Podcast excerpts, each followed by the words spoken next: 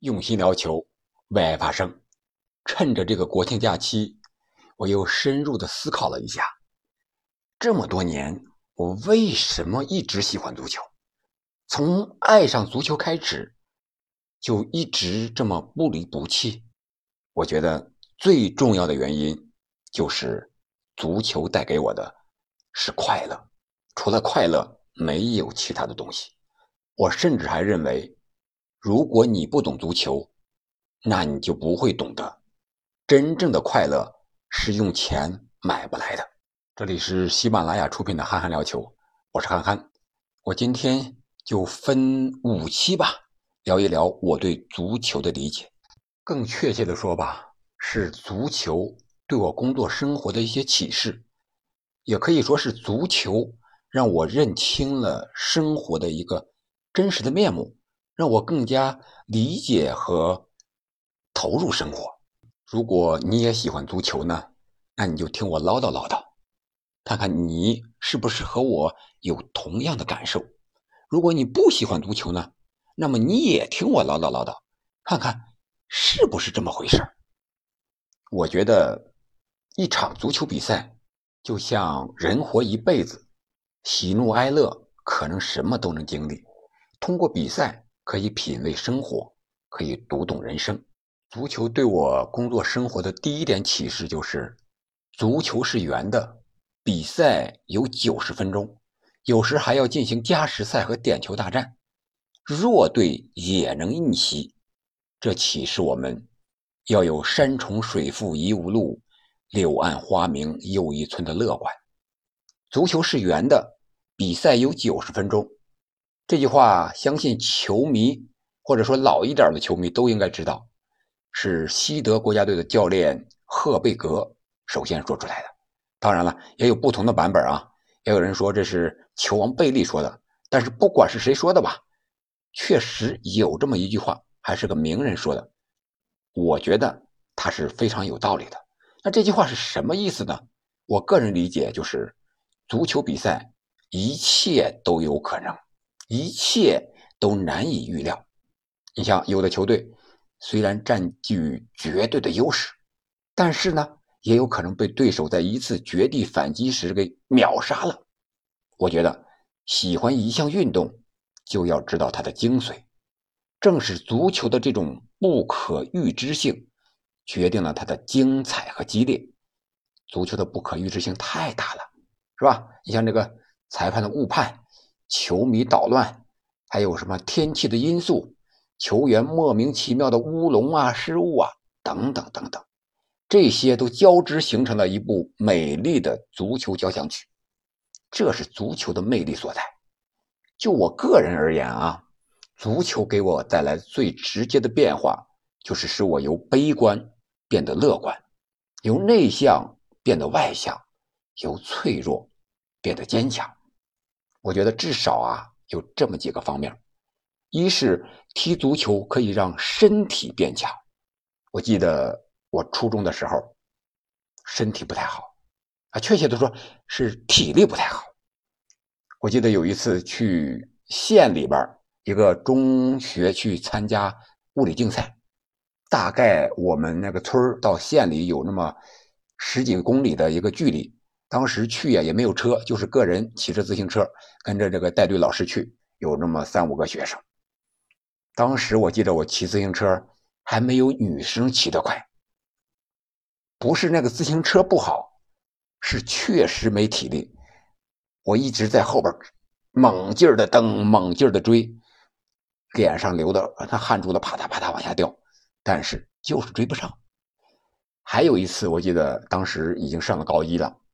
身体也不是很好，记得还有一次放端午节假，在家里休息的时候，就不知道什么原因突然犯了肺炎，然后到我们镇上的这个医院里边，应该是叫镇上一个叫卫生卫生队卫生院这个地方去输液，也是输的液，但是不管事儿，当时就休克了。我记得当时我一个叔叔在家。我三叔，然后正好他有车开着那个当时那个吉普二幺二，然后拉着我十几分钟就到了县医院，然后抢救吸氧，我就不知道怎么回事啊！我醒来的时候已经到了县医院那个病房里，在那躺着了，吸着氧，乱七八糟的，然后住了一个多月院。这是当时我的一些身体上的反应。还有一次，应该是高一的冬天了，大冬天的上课呀，那么冷的天儿，就不知道怎么回事，这身体虚的。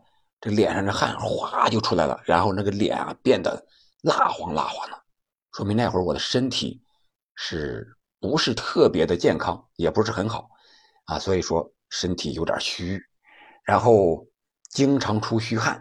但是从那时候开始呢，我就接触上足球了，有的时候就跟县城里的人家在小就会踢啊，跟着人家踢，在后边打打杂，人家当前锋，咱们踢后卫呗，是吧？都不会踢过来，那球过来，咣一脚踢前面去了。哎，有的同学见着我踢的还挺准，还挺远。后来吧，这个球啊就坚持的踢下来了，慢慢不知不觉的这个身体也就变好了。身体变好体现在哪儿呢？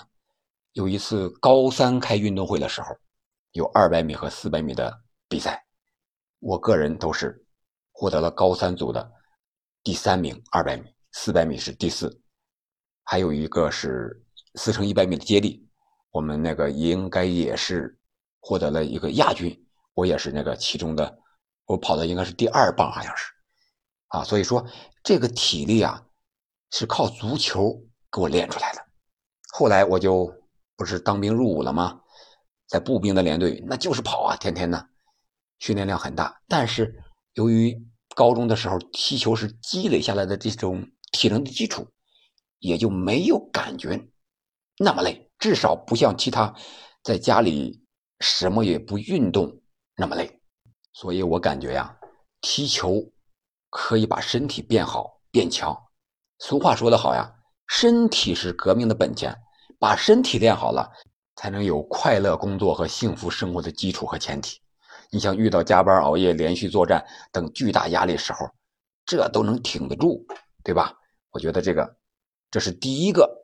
把身体能变强了。第二个是踢足球可以让意志变强。我记着高二的时候，我们理科班和文科班踢比赛，也是临放假前一天的中午。我开始啊是踢的一个左后卫的位置，因为我不知道什么原因，第一次踢足球就用左脚踢的，所以说一直用左脚踢，左撇子，和梅西一样啊。但是水平啊，业余球场也是叫我梅西啊，开个玩笑。我记得当时比赛三十多分钟的时候，在大禁区前，我进了一个左脚的弧线球，那是我人生中的第一个，算是比赛中的一个正式进球吧。从那开始，我在球场上越来越自信，慢慢的在学习上、生活上，包括这个交往上、性格上也变得越来越开朗、乐观，干什么也比原来更有恒心和毅力了。我记得我上初中的时候，就不敢和女生说话，性格特别内向。我记得有一次，有一个女生找我借橡皮，哎，我记得我就是把这个橡皮给她，手递手的时候不敢手递手，我就让他把那个手心张开，然后我把那个橡皮放到他手心里边，啊，是这样的。然后我。到高中以后踢了足球之后，我就和班里的女生就和就很平常了，那种性格完全就变了。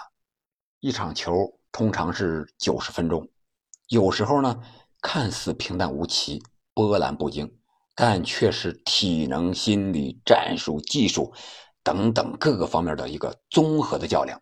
你没有强大的意志力是坚持不下来的。所以说，你经常踢球的人，在这方面不敢说有多强大。